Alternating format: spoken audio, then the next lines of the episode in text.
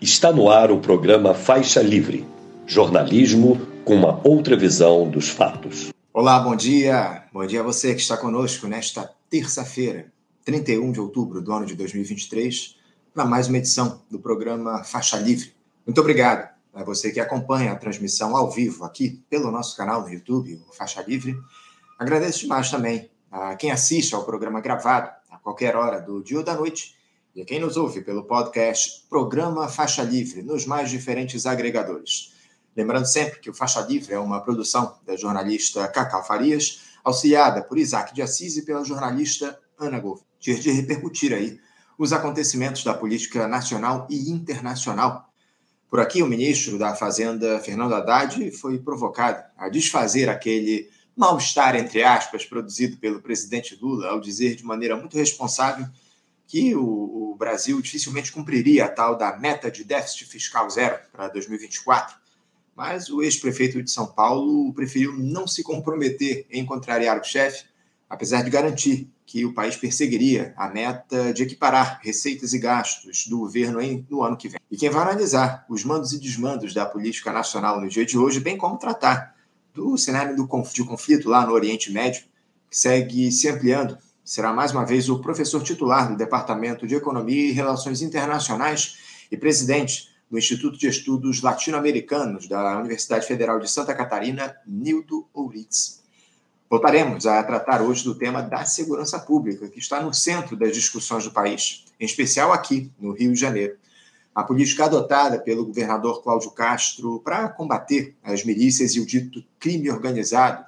E teremos aí um diálogo com o antropólogo professor do Departamento de Segurança Pública e diretor do Instituto de Estudos Comparados em Administração de Conflitos, o INEAC, da Universidade Federal Fluminense, a UF, Lenin Pires. Eu fiz menção há pouco sobre o conflito né, entre Israel e Palestina. Pois bem, este assunto estará no centro da roda mais uma vez, visto que o tensionamento se amplia. O exército de Israel ataca Gaza também por terra agora.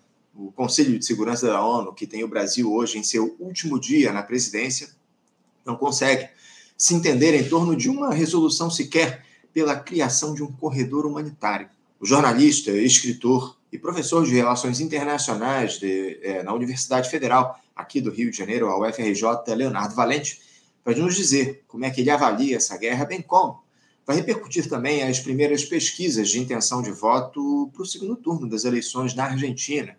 Eleições aí que vão acontecer no próximo dia 19. Entrevista imperdível aqui com Leonardo Valente.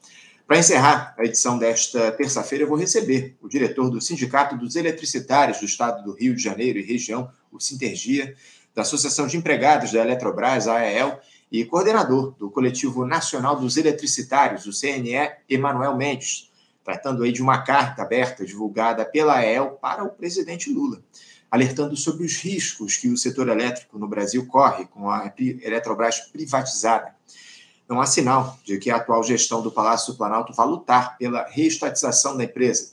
Há apenas uma análise no Tribunal de Contas da União em curso sobre o caráter da venda das ações. E vamos perguntar aí se o Emanuel acredita em uma mudança de rumos para esse crime que foi cometido contra o Estado brasileiro. É mais uma vez um faixa livre que merece toda a sua atenção.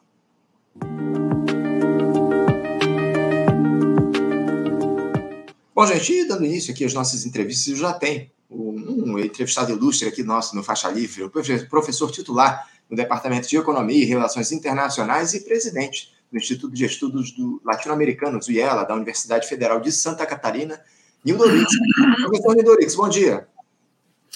Estimado Anderson, ouvintes do Faixa, um prazer estar aqui novamente, uma vez mais, para conversar sobre o futuro do Brasil. Prazer imenso, bom dia a todos. Prazer nosso, mais uma vez, Nildo, contar aqui com a tua presença no Faixa Livre. Agradeço demais por você se dispor a fazer esse diálogo aqui com a gente, Nildo. E temos aí assuntos para tratar com você hoje que dialogam sobre o Brasil e também sobre o mundo, né? Em mais um momento grave que o nosso planeta atravessa com esse conflito. Na verdade, um massacre né, dos palestinos lá em Gaza. Mas antes, Nildo, vamos analisar as questões locais, né? Porque o governo Lula ele segue naquela atuada de tentativa de atender a dois senhores, né? O povo brasileiro e o tal do mercado financeiro. Na semana que passou, tivemos aí provas disso. Primeiro, com o envio ao Congresso daquela proposta de revisão do novo ensino médio, ao invés de revogação integral do texto, como exigiam aí as entidades que dialogam com a educação. Depois, a entrega do comando da Caixa ao Centrão para conseguir a aprovação lá na Câmara dos Deputados da antecipação da taxação dos fundos exclusivos e das offshore. Nildo, o Lula segue aí sob o fio da navalha, digamos assim, agradando aos neoliberais e perdendo base de apoio. As pesquisas mostram que a popularidade do petista cai. Você vê aí o governo esse é o momento de maior dificuldade desde o início do mandato, Nildo, agora, com, agora que ele completa 10 meses no comando do país? Bem, Anderson, essa, esse conto é um, tem mais do que dois estrofes. É um verso longo. Para nós da Revolução Brasileira, não há surpresa alguma. Veja, não é que esse governo quer atender a dois senhores. Esse governo atende a classe dominante. Se possível, algumas migalhas para o povo. Todas as ações, nós que defendemos o voto nulo, nós tínhamos um diagnóstico da crise. E o que, que seria esse governo? Enquanto a esquerda liberal falava que era um governo de centro-esquerda e um governo em disputa, nós já dizíamos desde o primeiro dia: é um governo conservador. E agora, cada ação que ele toma somente se confirma. Tampouco se confirma o embuste de que era preciso derrotar o fascismo, porque fascismo não há. Há uma direita no Brasil, rançosa, como diria o Darcy Ribeiro, apegada ao Estado completamente, inimiga do povo. E temos uma esquerda liberal que atua como uma expressão do Partido Democrata e do Vaticano no Brasil. Essa é a linha do Lula, é a linha do Lula e do Alckmin, é a linha do governo petucano. De tal maneira que essas decisões dessa semana, tirar mais uma mulher do governo, para esse identitarismo de quinta que está aí, tem que acordar, levar uns tapas na cara para acordar. As decisões em matéria de política econômica, o cachimbo da paz com o Campos Neto, já não há mais problema da taxa de juros, viu que o tema desapareceu? O Lula sentou com o Campos Neto, já acertaram, está tudo certinho.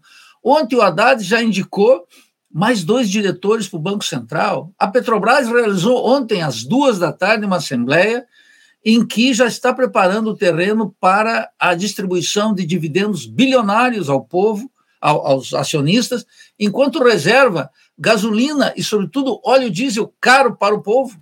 As medidas de política econômica, ontem, a entrevista que Haddad deu, exatamente dizendo o quê? Dizendo que a aposta no teto de gastos petista, aquele que durante a campanha era detestável, aquele que sem a sua revogação completa, não era possível administrar o país, aquele que era só existia aqui no Brasil. Ontem Haddad reafirmou sua fé no catecismo liberal e afirmou que está fazendo por absoluta convicção, para aquele petista ilusionado, para aquele lulista ingênuo que gosta de viver da ingenuidade, que não quer romper, escute o ministro, escute o Lula, escute o Alckmin mas mais do que escutá-los, que veja o que eles estão fazendo. Então, ontem ele disse: olha, nós vamos perseguir o déficit. No final, acerca dia 29 de setembro, o IPEA soltou um documento em que anunciava a cifra que o ministro declarou ontem. O déficit esse ano será de no mínimo 141 bilhões. Está dado já. Isso não é segredo. Mas setores do movimento social, acadêmicos, essa consciência ingênua que está por aí, ela não lê, ela não escuta, ela não vê e ela pouco fala, exceto no Twitter e no Facebook. Ela não atua em consequência. O governo, tanto na economia quanto na política externa, veja as ilusões. As ilusões de que nós poderíamos ter o Brasil membro permanente do Conselho de Segurança Nacional. Olha, isso é um conto de fadas que eu não conto nem para os alunos de relações internacionais que é os cursos de RI são verdadeiros canteiros de formação da ideologia da classe dominante, treinados na arte de adular os Estados Unidos, um mundo multipolar e execrar para sempre uma política antiimperialista que nós precisamos aqui. Hoje conclui o período da presidência do Brasil no Conselho de Segurança Nacional. E aquele conto, aquela ideologia de quinta categoria que supõe que o Brasil seria um bom negociador num caso trágico que é esse holocausto sionista, esse racismo sionista total contra o povo palestino e cometendo crimes de lesa humanidade, não só de um governo conservador, mas do Estado de Israel, com a sua ala esquerda e a maioria absoluta de direita contra o povo palestino, deu com os burros na água Lula. E as negociações. E esse chanceler brasileiro, ele é um chanceler conservador, de tal maneira, Anderson, que todas as ações do governo, e vou dar uma pitada aqui na educação que você menciona, né? o novo ensino médio, todos os professores que eu conheço, todos os militantes pela educação, aqueles mais devotos do lulismo, aqueles que tinham um pé atrás, todos contrário. E o que, que Lula e o Camilo Santana fizeram? Deram um giro mais à direita ainda no Ministério da Educação. O que, que é o que me. não me espanta, mas ainda me chama a atenção é que, a despeito de tudo isso que eu estou dizendo e tantas coisas que vocês discutem aqui no Faixa Livre, o lulista ingênuo permanece agarrado à sua fé, ao santo, como se isso pudesse salvar a sua vida. E pior, como se isso pudesse dar uma alternativa ao Brasil. De tal maneira que esse governo conservador, petucano, cada vez mais à direita, como tu anunciou aqui na minha entrada, anunciou a minha presença aqui sobre esse bordão, confirma que o Lula toca a economia política do rentismo, a, a, a, agraciando com todas as benesses do Estado, é, um Estado que o, o Haddad ele não se atreveu antes, mas ele poderia dizer, na linha de um Raimundo Faor, desse pensamento uspiano que domina, não é? O governo. E não só os pianos, hein? Fernando Henrique Cardoso, eu fui verificar e hoje já estou lendo a tese de doutorado de um desses economistas indicado, o que trabalhou com Haddad na prefeitura, discípulo de Fernando Henrique Cardoso, descartou Rui Mauro Marini, Gunder Frank, Teotônio, e agarrado no príncipe da sociologia uspiana, dessa sociologia municipal que afeta o Brasil, é um devoto. E é isso, eles estão colocando lá sob a inspiração intelectual de todos eles, de Lula, Haddad, isso tudo é Fernando Henrique. Intelectualmente é Fernando Henrique. De tal maneira, Anderson, que nada me surpreende. Agora, vai surpreender muita gente quando a crise, a crise eclodir. Porque aqui, na situação que nós nos encontramos, com uma esquerda tão sem lucidez, e, e inclusive perdendo princípios elementares de honestidade política e intelectual, tal como ocorreu em 2013, vai ocorrer sob o governo de Lula e Alckmin, sob o governo petucano. E aí vai aparecer aquele rapazinho, aquela jovencita, dizendo: Olha, estou surpreso, o avanço da direita, aquela ladainha. Um governo, enfim, Anderson e ouvintes do Faixa Livre, sem qualquer iniciativa no campo diplomático, econômico, político e social. Por último, não posso deixar de registrar: caridade católica, expressão dos programas sociais, que já eram insuficientes no passado, como eu dizia sempre, uma digestão moral da pobreza, agora são absolutamente insuficientes diante do quadro social que mantém 93% da população economicamente ativa no Brasil, Anderson, e ouvintes do faixa, ganhando até dois salários mínimos e meio. 71% ganhando até dois salários mínimos. Isso é a maioria do nosso povo e 50% do nosso povo sem sequer carteira de trabalho assinada. De tal maneira que nós estamos vivendo, aprofundando a crise. Esse governo não soluciona a crise, esse governo aprofunda a crise e não cria mecanismos sociais para se defender da direita e muito menos para sair do buraco em que se encontra. O cenário, o cenário é gravíssimo, né, Unildo? Como você traz aqui para a gente, como você trata com maestria aqui. Agora, você, na tua resposta, fez referência aí aos indicados do, do governo Lula para o Banco Central, né? o Paulo Piketty e também o Rodrigo Teixeira. Esse Rodrigo Teixeira, que é o que você diz que era o, o, o que trabalhou com Haddad lá na Prefeitura de é. São Paulo, né, o, o Nildo? E, é, ao que tudo indica aí, vão seguir numa, numa linha é, de diálogo muito próximo com o neoliberalismo aqui no nosso país. É. É o que Viu, tá, Anderson? Hum. Sobre o Rodrigo Teixeira, me desculpe interrompê-lo, mas ele, ele fez uma tese sobre dominância financeira. É esse pessoal que acredita que tem neoliberalismo e não analisa o desenvolvimento capitalista, porque essa é uma ruptura entre nós, Anderson. O pessoal fica xingando o neoliberalismo, não tem neoliberalismo. O que tem são as transformações do desenvolvimento capitalista. e a política econômica que contempla as classes sociais. Sem essa análise, fica uma coisa para eleger candidato a vereador ou deputado estadual aí no Rio de Janeiro, mas não muda o país. Você também citou ao longo da tua resposta a questão internacional. A gente vai tratar disso daqui a pouquinho. O Brasil, que hoje está no seu último dia na presidência do Conselho de Segurança da ONU, vamos nos aprofundar em relação a esse tema, esse cenário triste lá em. Gaza. Agora, o, o Nildo, ainda tratando aqui da questão referente ao nosso país, esse, esse quadro de dependência do governo Lula ao senhor Arthur Lira, né? É, isso é, era esperado diante do apoio que o presidente da Câmara deu ao Jair Bolsonaro ao longo dos quatro anos de mandato. Só lembrando aqui que a gente teve aí na última semana a entrega da presidência da Caixa para um indicado do Centrão, lá do, na Câmara dos Deputados, tal do Carlos Fernandes, né, substituindo a, a presidente da, da Caixa. A gente fez essa discussão aqui no programa, trouxemos o pessoal do Sindicato dos Bancários para falar a respeito, fazer a crítica né, em relação a essa troca. Estamos preocupados em relação a isso. Inclusive, o presidente dos Sindicatos Bancários aqui do Rio de Janeiro é servidor da Caixa, demonstrou preocupação em relação a essa troca, fez, fez críticas em relação ao histórico, inclusive,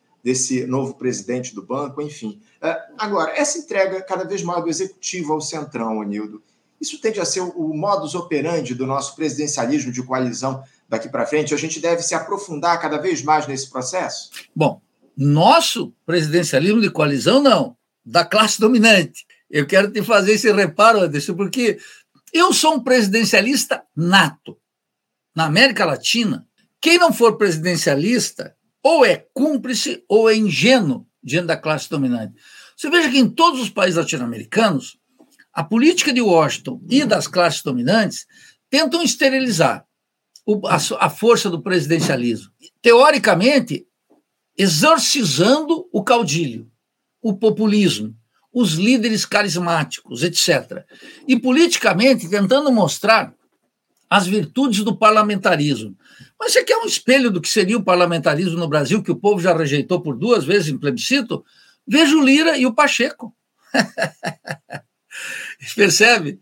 Essa é a primeira observação. A segunda se refere à ideia do centrão. Eu não trabalho com esse conceito de centrão. Por quê?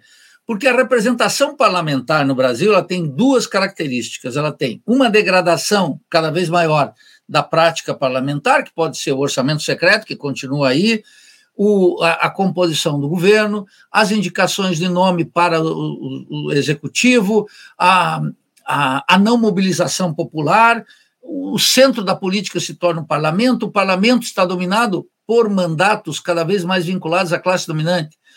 O Centrão não é composto de um deputado corrupto decadente, aqui do interior de Santa Catarina, ou do, do Maranhão, ou aí de São João de Meriti. Não! Ou da Moca, lá em São Paulo.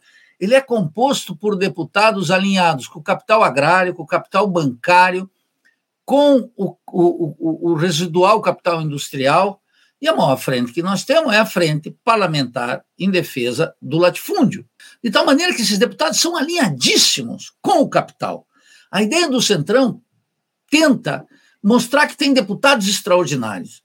E tem ali umas maçãs podres, que são, lamentavelmente, a maioria, e que eles, então, sabotam o destino. Não, eles são a representação parlamentar do capital.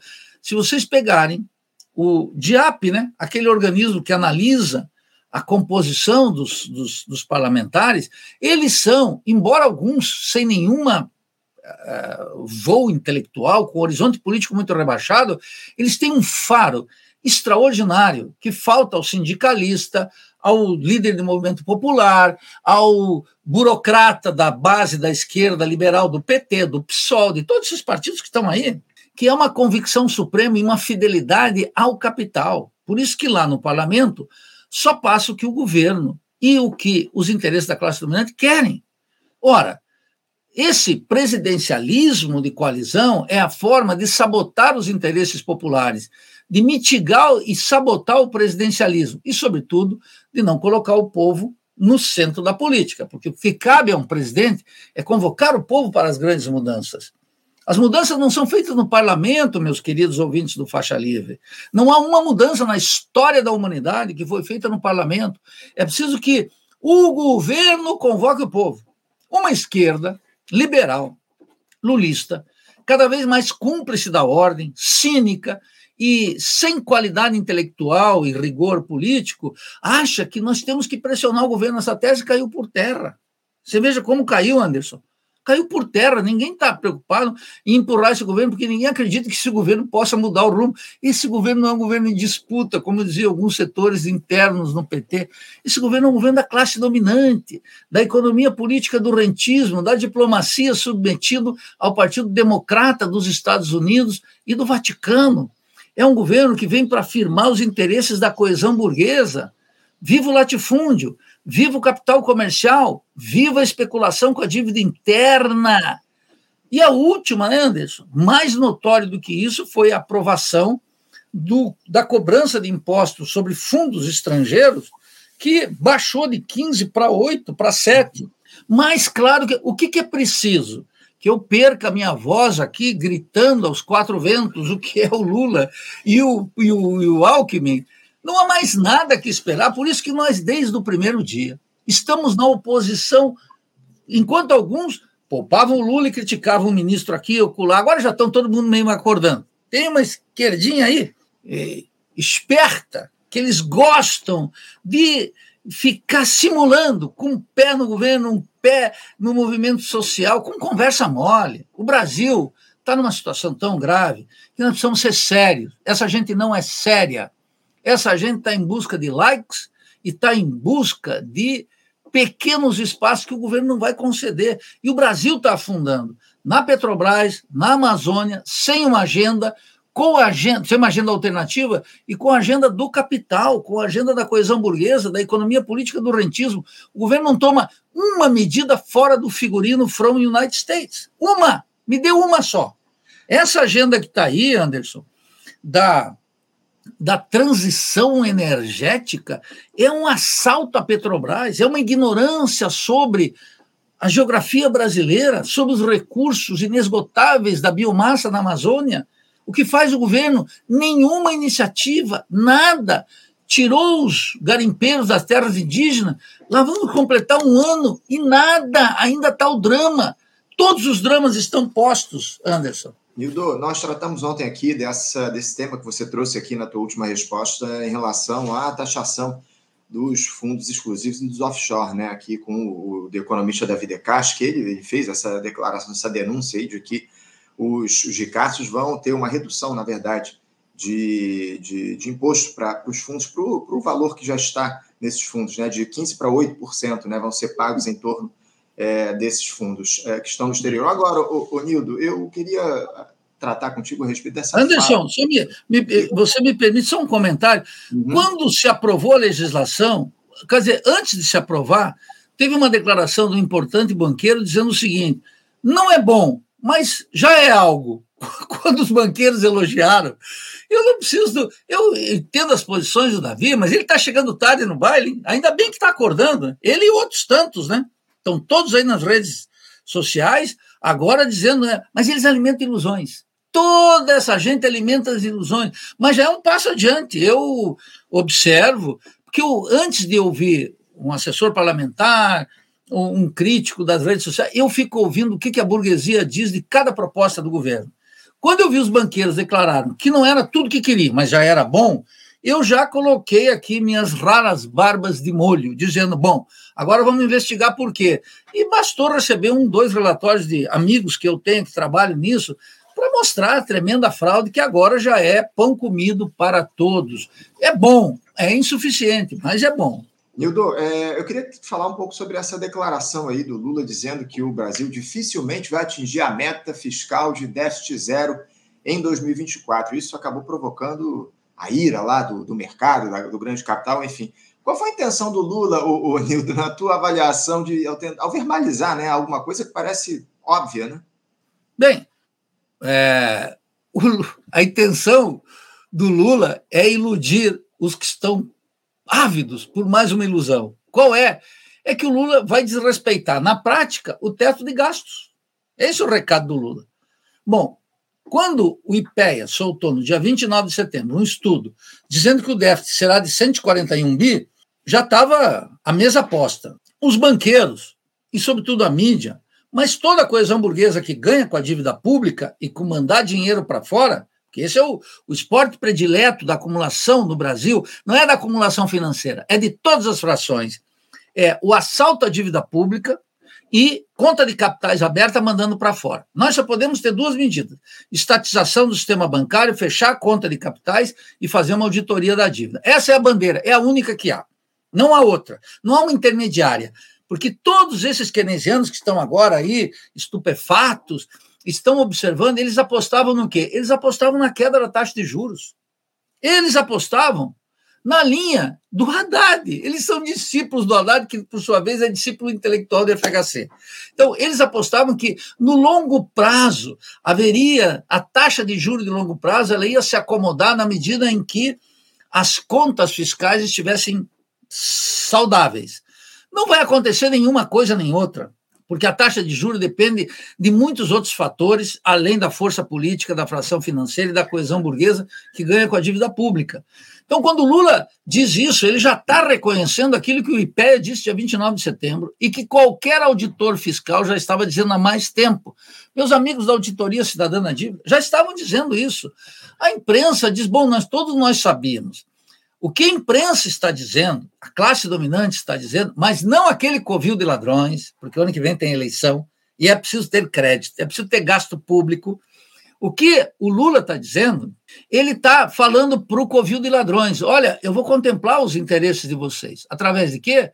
Através de menos. Vamos ver o orçamento. Vamos ver o orçamento para o ano que vem. Ali vai aparecer a verdade. Então, o Lula vai ter créditos especiais otorgados pelo covil de ladrões? É muito provável, é um acordo. É um acordo entre aquele covil de ladrões, que é a fração, as frações burguesas unificadas, com o Lula. E o Haddad faz o papel que lhe cabe, a mando de Lula. Olha, eu estou comprometido com contas. Na entrevista, aqueles jornalistas que são cretinos, né? São uns jornalistas, é uma canalha. Aqueles todos que estavam lá, aquelas todas que estavam lá, perguntando para ele se ele tinha abandonado o Velho Testamento, que era a austeridade fiscal completa. E insistiam com ele. E ele, com aquela carinha de rapaz uspiano, ínsper, bonitinho, com a barba sempre bem feita, sem se exaltar, ele dizia: Olha, eu estou comprometido e vou continuar aqui porque eu acredito nisso. Esse é o tom. E o Lula dizendo: Para, o covil de ladrões, e para as frações do capital que mamam no Estado e têm recursos de subsídio, de legislação especial extraordinárias que foram contabilizadas pelo Henrique Meirelles em 480 bi, que tinham que ser tirados do orçamento, ele está dizendo, vamos manter aí, por enquanto é isso. E o, o Haddad ontem, o que, que ele fez? Ele tirou um esqueleto do guarda-roupa. O que, que é um esqueleto?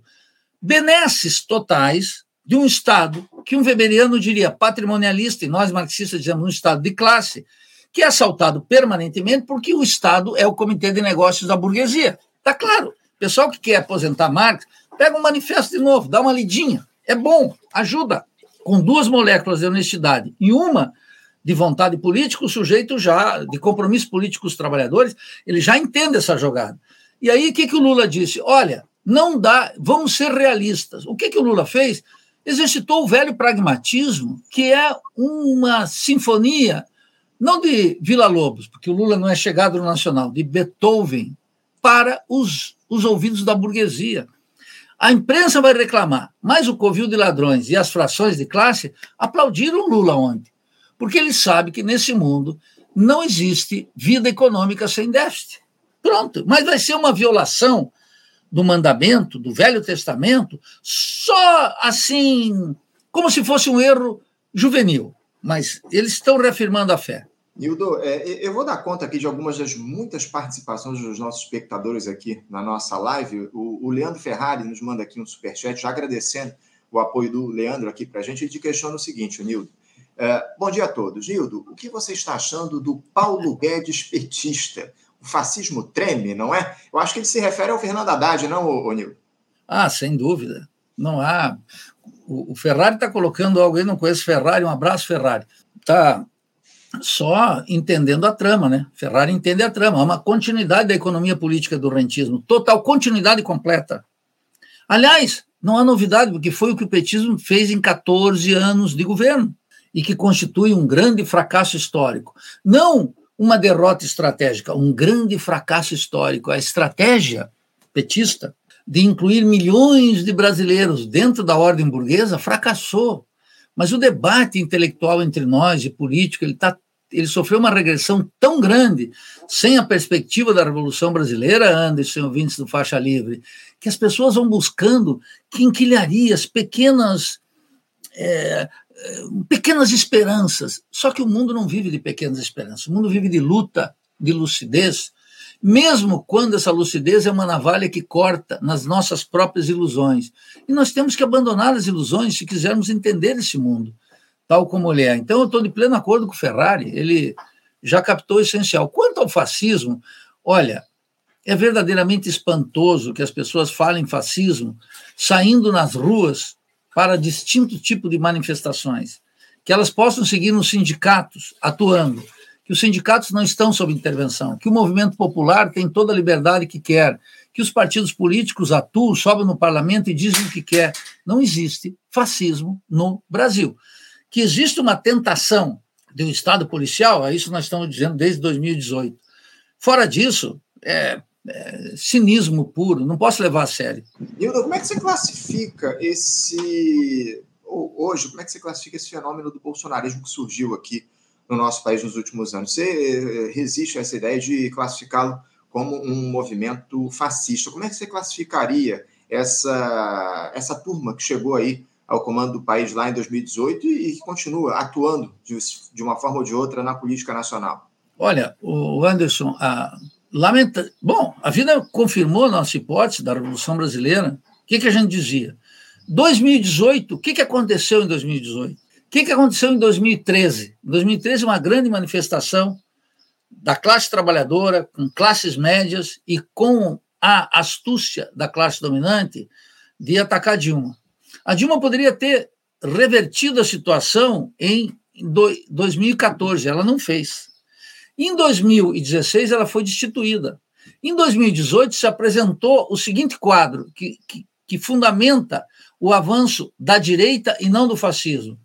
Em 2018, Haddad, em nome da defesa abstrata da democracia, acabava defendendo o sistema político. E Bolsonaro, em nome da defesa abstrata liberal de liberdade, acabava atacando o sistema político. De tal maneira que, em 2018, quando eu mesmo, representando a RB, tentei ser o candidato a presidente pelo PSOL, eu dizia claramente: ou o PSOL opta por uma candidatura radical antissistêmica, ou vai fortalecer a direita. O Boulos, que foi o candidato lá entrando pela janela, de maneira lulista, oportunista como ele é, acabou sendo o candidato com pior desempenho eleitoral na presidência da República pelo PSOL da qual eu já não pertenço mais.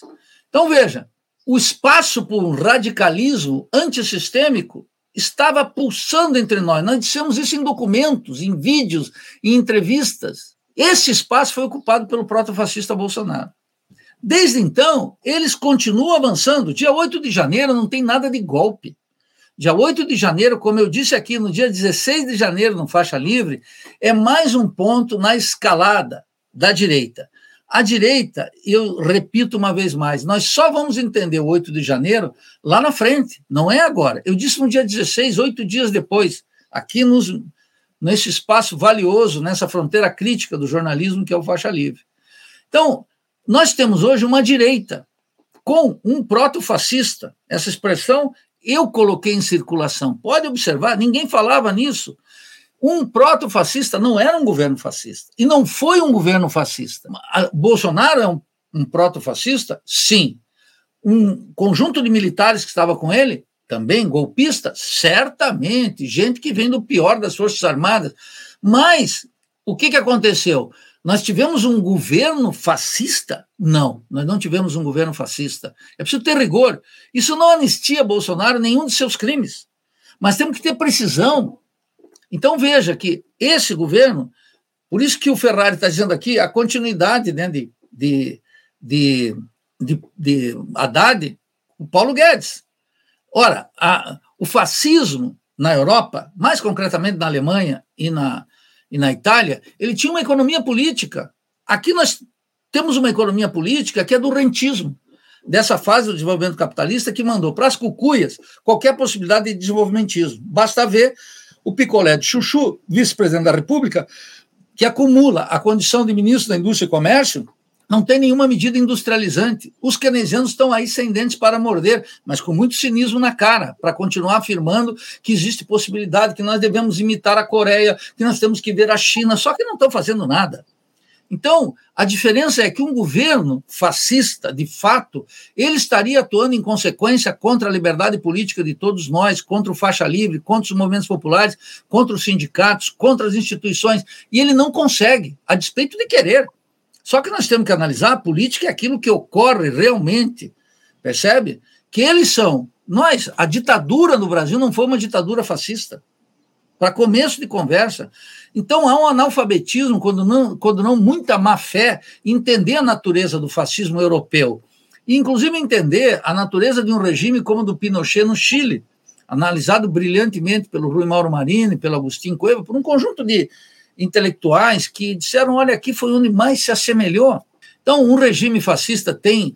É, há muita Percebe a diferença, Anderson? Nós estamos aqui em plena liberdade política. O que eu vejo é que a grande maioria, o que ela faz é uma renúncia é, da liberdade que de fato tem os parlamentares, e qualquer coisa virou uma ameaça. Ora, eu aprendi com um grande teólogo, o Henrique Dussel, que me ensinou, quando o cristão é perseguido, é ali que ele está próximo da glória, né? Era o tema da glória. Eu não, eu, eu estudo a religião, mas eu sou um ateu, como todo mundo sabe e faço questão, porque eu acho que toda religião é alienante. Aí tem o pessoal mais crítico, os grandes teólogos, esses eu leio, como eu, eu li Ludwig Feuerbach, né, essência do cristianismo, essas coisas a gente tem que ler, porque eu não vou ficar lendo Judith Butler, né, e nem essas coisas, essas questiúnculas que estão por aí, né, não dá, temos que levar a sério a coisa, né, tem a coisa, a situação brasileira é muito grave, nós temos um pensamento social muito rico que mostra que não tem fascismo. Tem um governo tinha um governo de direita que foi derrotado nas urnas e que, a despeito de iniciativas aqui e acolá que vão seguir fazendo, para, na necessidade de um Estado policial, atuar em consequência. Agora, a grande questão que fica, Anderson, é essa. Aqueles que apostavam que o Lula derrotava o fascismo têm que se perguntar: o Lula está criando uma correlação de forças favorável para impedir o avanço de um eventual ou imaginário fascismo? Rigorosamente não. Esse é o problema. Então, aquele liberal de esquerda assustado, que ele está em pânico diante de seus próprios fantasmas, ele tem que perguntar se seu líder supremo, o presidente da República Lula, e sua aliança com, com, com Alckmin, o petucanato, o petucano, o governo conservador, está tomando, fazendo uma correlação de forças capaz de barrar um eventual assalto fascista. E por último, Anderson, é claro que isso mostra por que, que Lula está cada vez mais à direita, mais à direita, porque ele supõe que pode ganhar as bases do Bolsonaro caminhando à direita. Esse é o todo o movimento do governo, dando, tirando a presidente da Caixa Econômica e dando um tapa na cara dos bancários militantes que se autoiludem com o Lula e o lulismo, ele está dizendo: eu vou cada vez mais à direita porque é a única forma de esterilizar a base da, do protofascista. Esse é o cálculo, é elementar, mas não vai conseguir. Nildo, Nildo, a gente está caminhando aqui para a reta final do nosso papo, já estamos ultrapassando um pouquinho o tempo regulamentar, mas ainda tenho tratar contigo da questão lá do Oriente Médio, né? Falando um pouco agora sobre esse conflito que a gente tem observado, a gente que ainda não chegou a tratar desse assunto contigo aqui no programa. Os ataques do Estado de Israel aos palestinos eles se ampliaram enormemente, né, Nildo, aí nos últimos dias. O premier israelense, o Benjamin Netanyahu, disse que não há qualquer intenção de um cessar-fogo por parte do seu exército. Até agora já são quase 10 mil mortos nessa guerra, a maioria de civis palestinos. E eu queria ouvir, Nildo, a sua opinião. O que temos visto aí em todo esse horror que se concentra lá em Gaza nesse momento? Como é que você classificaria essa dita guerra lá no Oriente? Se é que há de fato uma guerra, né, Nildo? Sim, há uma guerra. É... Veja, eu nunca caracterizei o Bolsonaro como genocida. Por quê? Que a ação dele durante a pandemia tinha uma inspiração genocida, não tenho dúvida, é óbvio. Mas ele mesmo, um genocida, é, é uma, uma ilusão completa. Um genocídio nós temos que usar com muito cuidado. É o que o governo sionista está fazendo contra os palestinos desde 1947. Desde 1947. Qual é a lógica da Palestina? Toda tentativa de um cessar-fogo, não só agora, e acordos de paz, é sabotada pelos Estados Unidos e por Israel. Israel quer tirar o povo palestino do seu território. Bem, agora, depois de ter caracterizado durante longo tempo a OLP como uma organização terrorista e depois desmoralizar a OLP, sobretudo a partir dos acordos de Oslo de 2000 com William Clinton, Isaac Rabin e Arafat, lembra a foto clássica? Bem, agora apareceu uma organização que é o Hamas à altura do desafio que os palestinos sentem.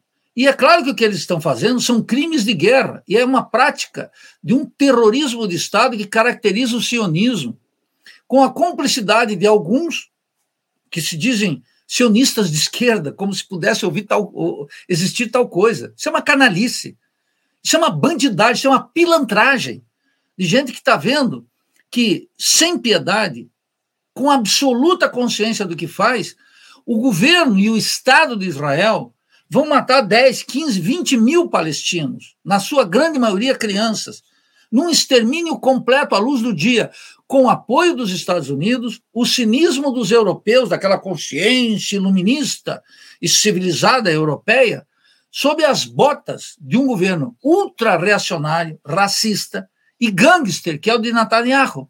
E aí que está o problema. Há um grande protesto em Londres, mas o protesto nos Estados Unidos ainda é muito pequeno. O protesto no Brasil, que já foi grande em relação à causa palestina, agora ainda é diminuto. O governo brasileiro devia estar tá tomando uma ação, que é romper relações com Israel e não ficar dando uma de bocó funcional aos interesses dos Estados Unidos, como se ele pudesse ser um mediador. O governo brasileiro não pode ser mediador nem na Ucrânia, nem na Palestina, em lugar nenhum, simplesmente porque não tem força e autoridade para tal. Não é o bom mocismo com picanha e cerveja que vai colocar na mesa as pessoas para conversar. Isso é banalização do Lula, um expert em banalizar temas do Estado, do poder, da política e da revolução e da contra-revolução. Então, esse genocídio sionista, eu estou usando aqui na linha de Norman Finkelstein, na linha de Noam Chomsky, na linha de um conjunto de figuras extraordinárias que analisaram isso. E não porque eram judeus, não, porque aqui o lugar de fala para mim não funciona. A questão é a busca da verdade.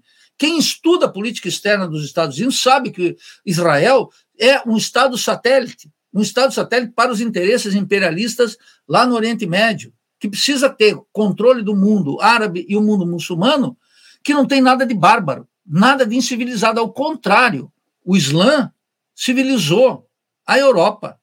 Sete séculos de ocupação árabe na Europa fizeram essa Europa que está aí, essa Espanha e Companhia Limitada, traduziu os gregos para o espanhol. toda a filosofia grega, Aristóteles, tudo chegou aqui pelos bárbaros os bárbaros é, é, é, árabes.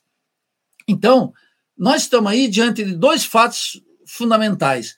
O bloco eh, Estados Unidos, Israel, num verdadeiro massacre, um genocídio sobre o povo palestino, e, de outro lado, a cumplicidade do governo brasileiro, que vive na aba do Partido Democrata e que deveria estar discutindo agora com o povo a ruptura de relações diplomáticas para dar uma contribuição decisiva para salvar palestinos. Não só ir lá como de fato tem feito, e nisso eu estou de acordo, tirar os brasileiros que querem sair, mas, sobretudo, ter um compromisso com os humanos, porque essa é uma hora da humanidade. Essa é uma hora em que o povo palestino representa, o povo palestino representa o que pode ter de humano, de possibilidade de sofrimento nesse reino que não é de Deus, que é dos homens. E é isso que o governo brasileiro está sendo cúmplice, fica reclamando pelos cantos, tentando fazer resolução, como se esse conflito pudesse ser decidido numa Assembleia do Conselho de Segurança da ONU. É o conflito militar que vai decidir isso. Se o Hamas tiver conquistas lá no terreno militar, o massacre pode parar. Caso contrário, vai ser. Nós vamos ter dias muito piores muito piores sobre o futuro do povo palestino, do Oriente Médio, o mundo árabe e toda a periferia capitalista. E é por isso que aqui o governo brasileiro tinha que estar discutindo claramente a ruptura de relações com Israel. Mas todos aqueles que estão indignados, que estão passando até noites de pesadelo, são incapazes de cobrar aquilo que está ao alcance das nossas mãos do atual governo, que tome uma medida para evitar não só os crimes de guerra conduzidos pelos Estados Unidos, pelo Estado de Israel, mas para evitar que o Brasil seja cúmplice dessa matança. Nildo, rapidamente para a gente fechar aqui, que eu já estou com o meu último entrevistado me aguardando há algum tempo do outro lado da tela. Dá para a gente dizer que essa retórica sionista ela ganha uma outra proporção a partir do que a gente tem visto em Gaza nesses últimos dias? A defesa do sionismo hoje ela pode ser de alguma forma comparada com a defesa dos ideais nazistas no mundo? Ah, sem dúvida nenhuma. Mas sem dúvida nenhuma. Nós vamos ver a dimensão. O nazismo fez um genocídio, né, o, o chamado Holocausto, num curto espaço de tempo. Israel está nessa toada desde 1947. Quem convive com a causa palestina desde sempre, eu convivo desde os anos 80, solidário com a causa palestina, nós sabemos que esse é o pão nosso de cada dia do mundo árabe, e especial dos palestinos, que estão tendo seu território roubado, saqueado por uma potência imperialista cujo cabeça de praia é Israel, e que verdadeiramente é a expressão do desastre é, da política internacional. Então, eu não tenho dúvida, aqueles que assemelham a, o terrorismo de Estado praticado pelos Estados Unidos, e sobretudo pelo, pelo, por Israel, pelo Estado e pelo governo de Israel, pelo Estado e pelo governo de Israel, são as duas coisas, porque a maioria da sociedade civil israelense está de acordo com esse genocídio. No máximo que pode estar é contra o governo de Netanyahu, no máximo. Mas tá, a, a oposição a ele subiu ao governo, Anderson. Subiu ao governo e está o apoiando nesse momento, como se fosse a, uni, se a unidade nacional pudesse ser cúmplice de crimes de guerra. E nesse caso está mostrando que é. De tal maneira que é, não há exagero nenhum. Eu sou muito cauteloso em em, em assemelhar situações históricas distintas. Mas, nesse caso, a cada dia, a realidade está se adaptando ao conceito com uma velocidade e com um rio de sangue, em que mais de metade, provavelmente nós já temos 10 mil mortos, assassinados hoje na Palestina, metade são de crianças. Quer dizer, o que, que é mais preciso? O que, que precisa mais para romper relações diplomáticas com Israel? Anderson, de resto, eu sempre que venho aqui no Faixa Livre, eu gosto desse tempo semi-bolivariano. Mas já é um prazer falar contigo, com os nossos ouvintes. Um grande abraço a você, boa semana e para todos que nos escutam aqui. Até breve. Adiante. Prazer é nosso, Nildo. Prazer é nosso sempre contar com a tua participação aqui no nosso Faixa Livre. Obrigado por mais uma vez atender ao nosso convite. Um bom feriado para você, tá bom, Nildo? Um abraço, até a próxima. Até a próxima. Conversamos aqui com o Nildo Orix. Nildo Orix, que é professor e presidente do Instituto de Estudos Latino-Americanos, o IELA, lá da Universidade Federal de Santa Catarina, trazendo aí as opiniões dele a respeito do Brasil e do mundo. Você, ouvinte do Faixa Livre, pode ajudar a mantê-lo no ar. Faça sua contribuição diretamente na conta do Banco Itaú, agência 6157, conta corrente 99360, dígito 8. Esta conta encontra-se em nome do Sindicato dos Professores do Município do Rio de Janeiro e região, o Simpro Rio, uma das nossas entidades patrocinadoras, mas seus recursos são destinados exclusivamente para o financiamento do nosso programa. Você pode fazer sua doação de qualquer valor, utilizando também a nossa chave Pix, que é ouvinte@ programafaixalivre.com.br. Sua contribuição é fundamental para a manutenção desta trincheira progressista no ar.